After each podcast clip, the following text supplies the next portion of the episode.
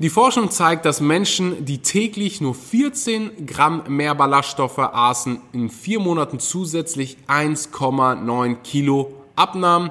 Aber wie? Erstens sorgen Ballaststoffe dafür, dass du von vornherein weniger Kalorien aufnimmst.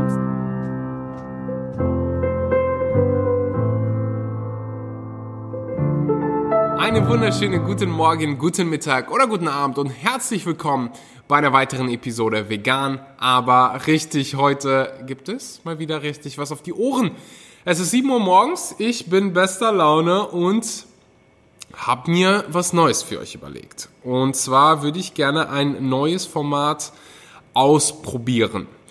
Ich bekomme immer wieder sehr, sehr positives Feedback, wenn ich über die Bücher spreche, die ich lese, was ich daraus so gelernt habe und dachte mir, hey, weißt du was?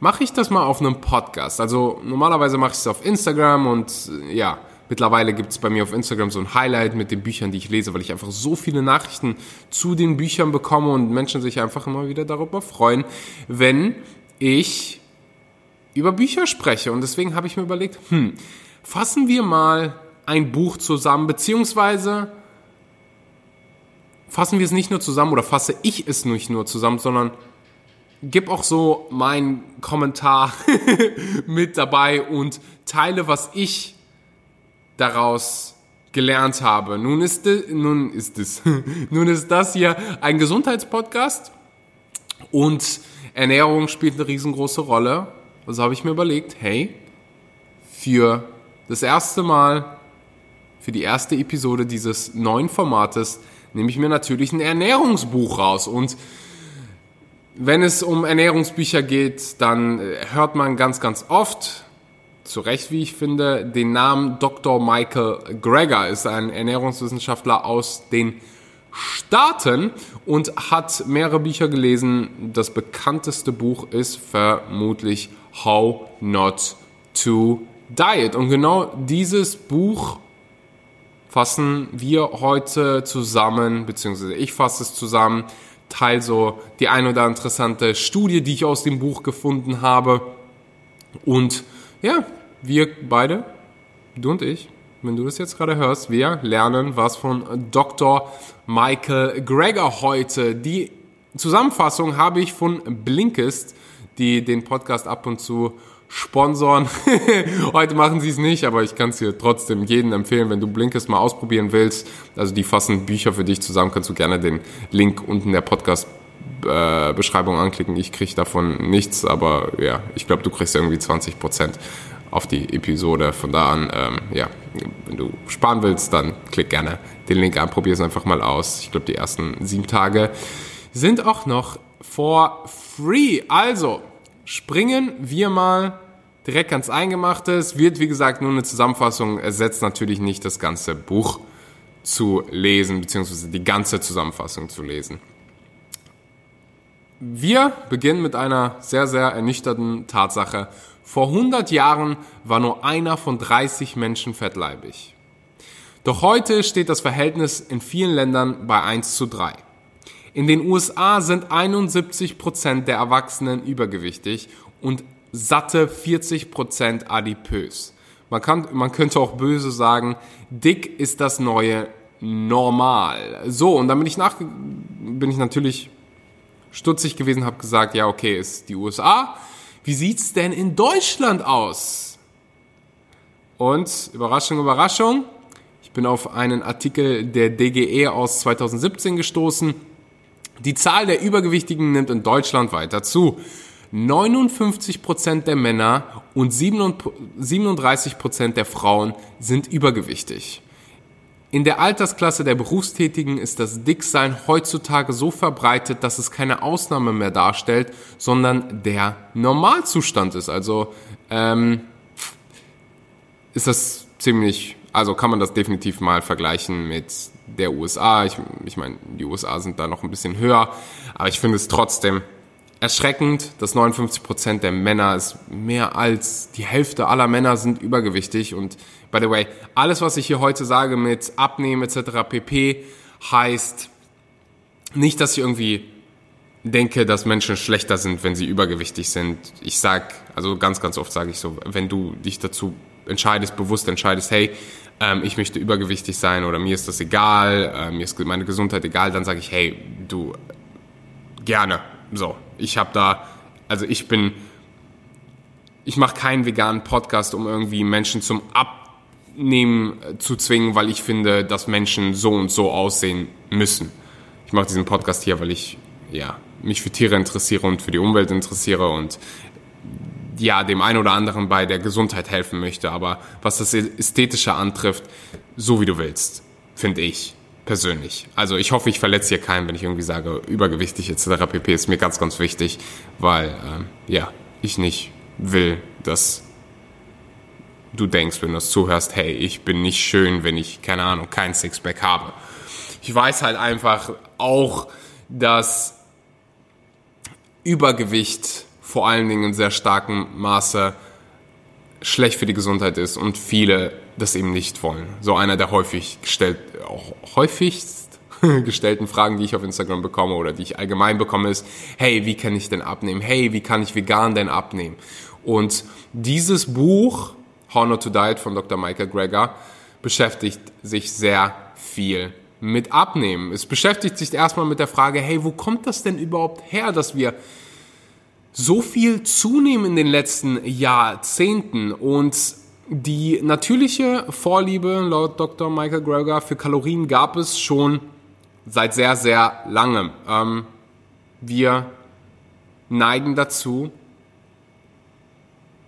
kaloriendichte Lebensmittel zu essen. Das hat ein bisschen was mit Evolution zu tun. Damals war es halt ja so ausgelegt, hey, du musstest, du musstest diesen Instinkt haben, Lebensmittel zu jagen oder zu sammeln, die möglichst viele Kalorien haben, wie beispielsweise Nüsse oder auch Fleisch haben auch sehr viele Kalorien. Michael Greger geht hier ausführlich Fra der Frage nach, wie, wann das passiert ist, also wo, wo der Ursprung lag in diesem ja, ähm, in der Explosion der fettleibigen Menschen. Und das gab es in den 90, 1970er Jahren. Nicht nur in den USA, sondern auf der ganzen Welt schoss die äh, Fettleibigkeitsrate plötzlich in die Höhe. Die Lebensmittelindustrie will uns glauben machen, wir hätten einfach aufgehört, uns ausreichend zu bewegen. Der CEO von Pepsi verstieg sich sogar eins zu der Aussage, die Fettleibigkeit würde nicht existieren, wenn alle Verbraucher genug Sport trieben. ähm, in den, noch in den 60er Jahren wurden fast alle Gerichte zu Hause zubereitet. Aber in den 70er Jahren machte die Lebensmittelindustrie gigantische Fortschritte in der Produktion, Konservierung und Verpackung von Lebensmitteln. So konnten, so konnten große Unternehmen immer mehr verarbeitete Nahrungsmittel vertreiben. Das heißt, was hat sich geändert in den 70er Jahren? Wir haben nicht mehr so viel zu Hause geko gekocht, sondern mehr Fertigprodukte gegessen, die natürlich sehr, sehr viele Kalorien haben. Chips, Schokolade, Croissants, all diese ganzen Fertigprodukte, von denen, ja, die wir heute auch noch konsumieren. Torten, Berliner und dann kennt ihr diese, ich weiß nicht mehr, wie, ob die einen genauen Namen heißen. Heißen die Winterbällchen oder so? Das sind so Teigbällchen und innen drin ist. Ist es Vanilleeis? Spielt auch keine Rolle. wie kam ich jetzt gerade dazu? Ah, wir haben von Fertigprodukten gegessen, äh, gesprochen. Und genau, die kamen halt in den 70er Jahren. Kartoffelchips natürlich ganz, ganz viele. Und ja, so haben wir immer mehr, haben wir damit angefangen, immer mehr Kalorien zu uns zu nehmen, sodass die Fettleibigkeitsrate deutlich gestiegen ist. So, nachdem Dr. Greger sich dann mit dem Ursprung auseinandergesetzt hat, geht er rüber zu den Lösungen. Ich finde eine sehr, sehr schlaue Idee. Und dann fängt er über Ballaststoffe anzusprechen, also als einen Teil der Lösung.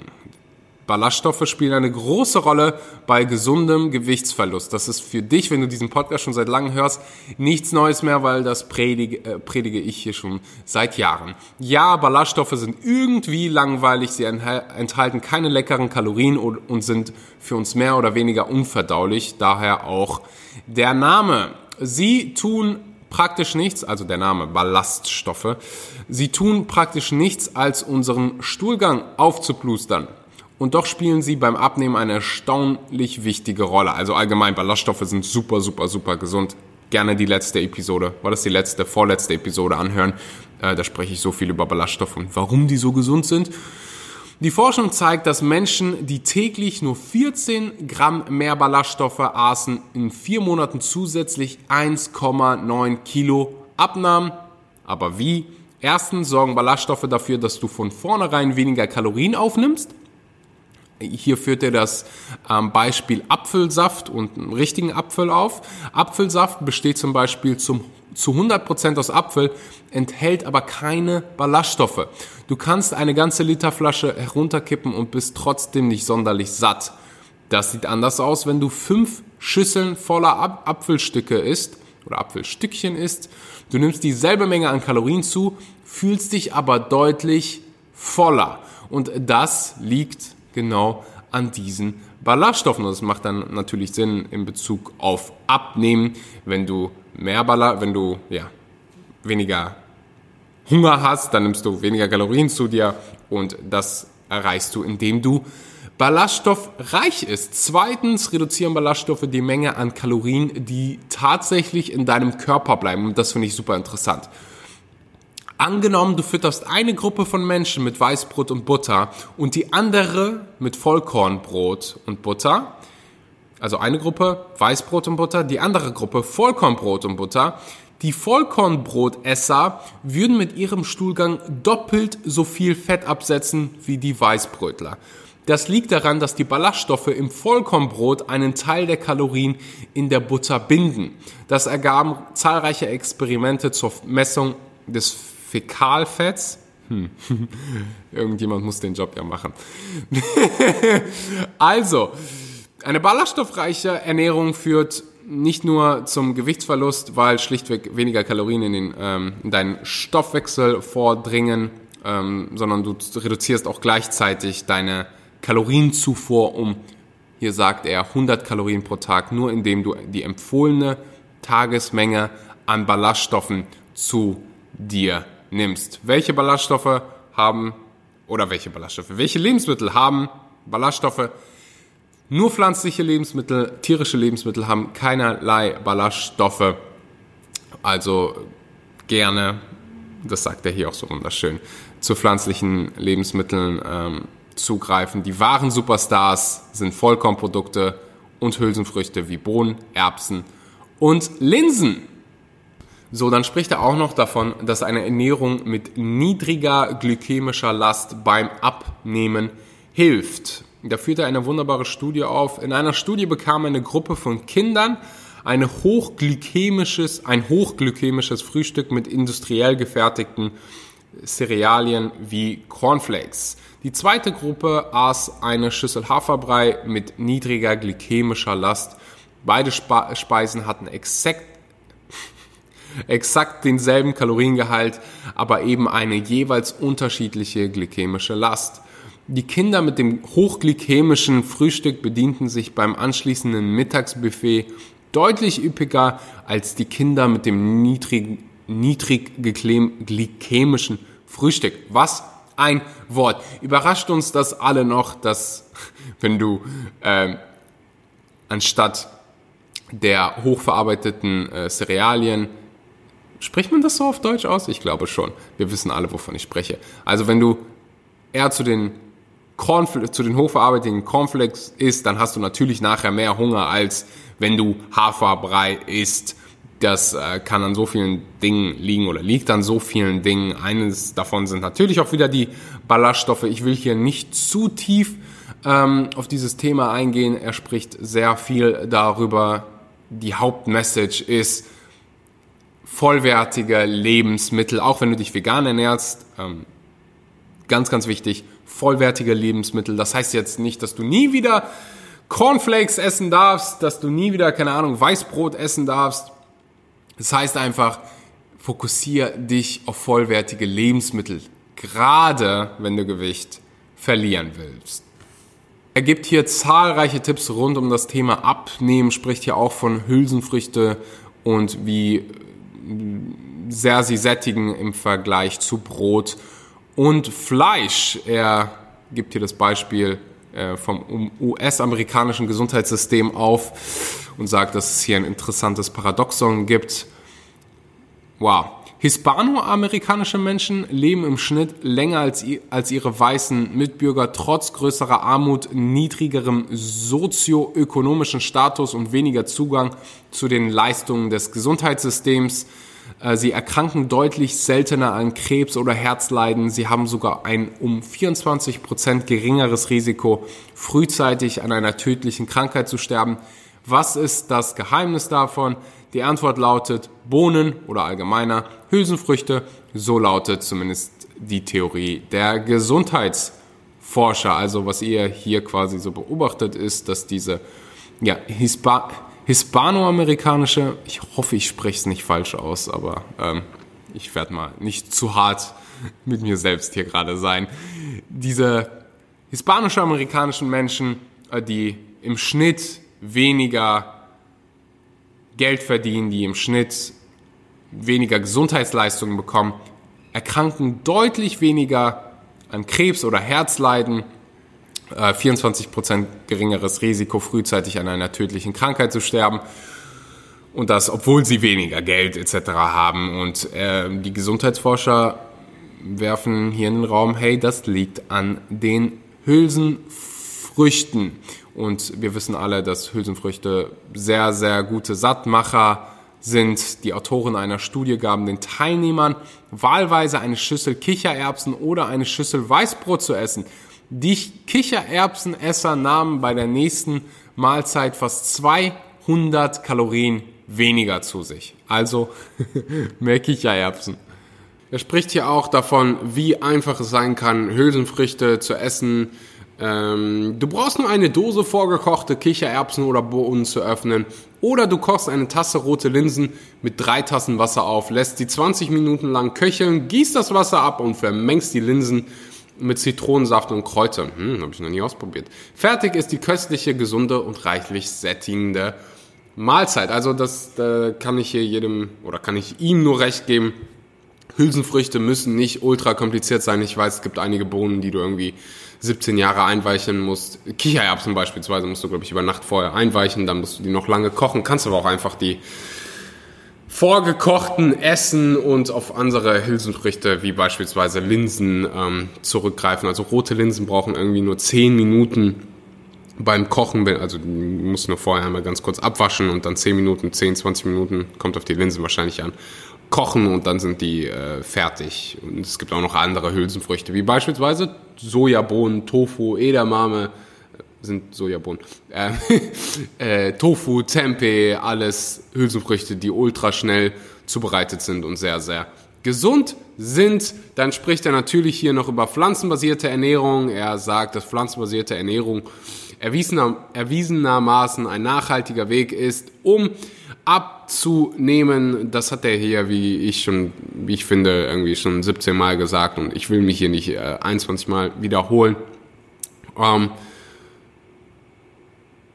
Interessant vielleicht noch für jeden, der abnehmen will. Er spricht hier davon, dass ein weiterer Abnehmbooster die Eigenverantwortung ist. Wissenschaftlerinnen zufolge ist Selbstkontrolle die entscheidende Voraussetzung für nachhaltiges Abnehmen. Das bestätigt auch die bislang umfangreichste Untersuchung zum Thema 79 Prozent der Teilnehmer, die ihr Gewicht um 30 Kilo reduzierten und anschließend hielten, stellten sich mindestens einmal pro, pro, Woche auf die Waage. Das heißt, wenn du abnehmen willst, solltest du dich regelmäßig wiegen.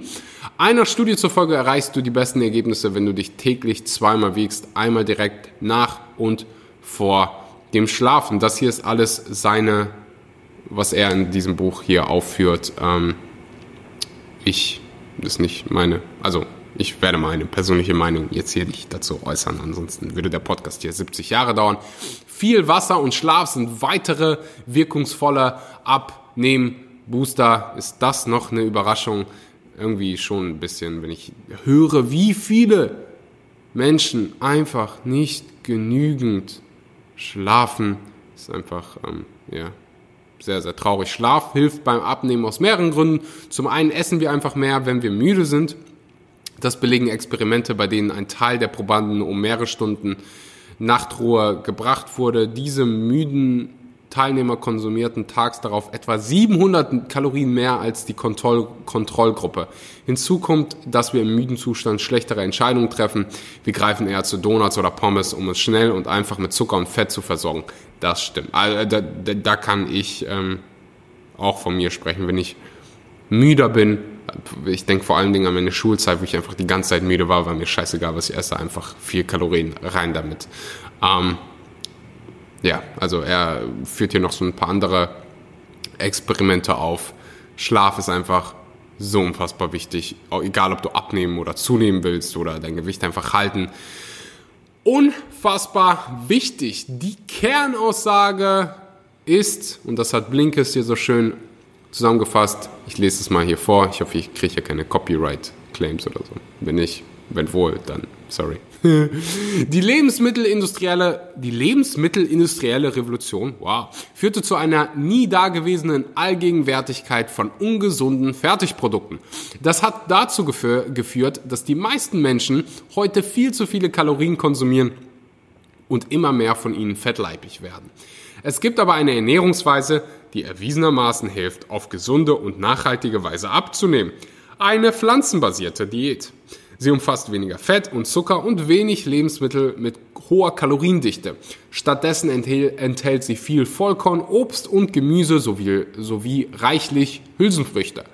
Denn für genau so eine Art der Ernährung ist unser Körper geschaffen. Was du konkret umsetzen kannst, ist, das habe ich hier gerade alles 17 Mal gelesen, äh, gesagt, mehr pflanzenbasierte Produkte, mehr vollwertige Produkte, so unfassbar wichtig. Und dann ähm, steht deinem gesunden Leben, es steht dem schon noch einiges im Weg. Also Ernährung hat eine riesengroße, spielt eine riesengroße Rolle. Wenn du aber nicht genügend schläfst, wenn du die ganze Zeit Stress, gestresst bist, dann lebst du, wie ich finde, immer noch nicht gesund, du lebst gesünder.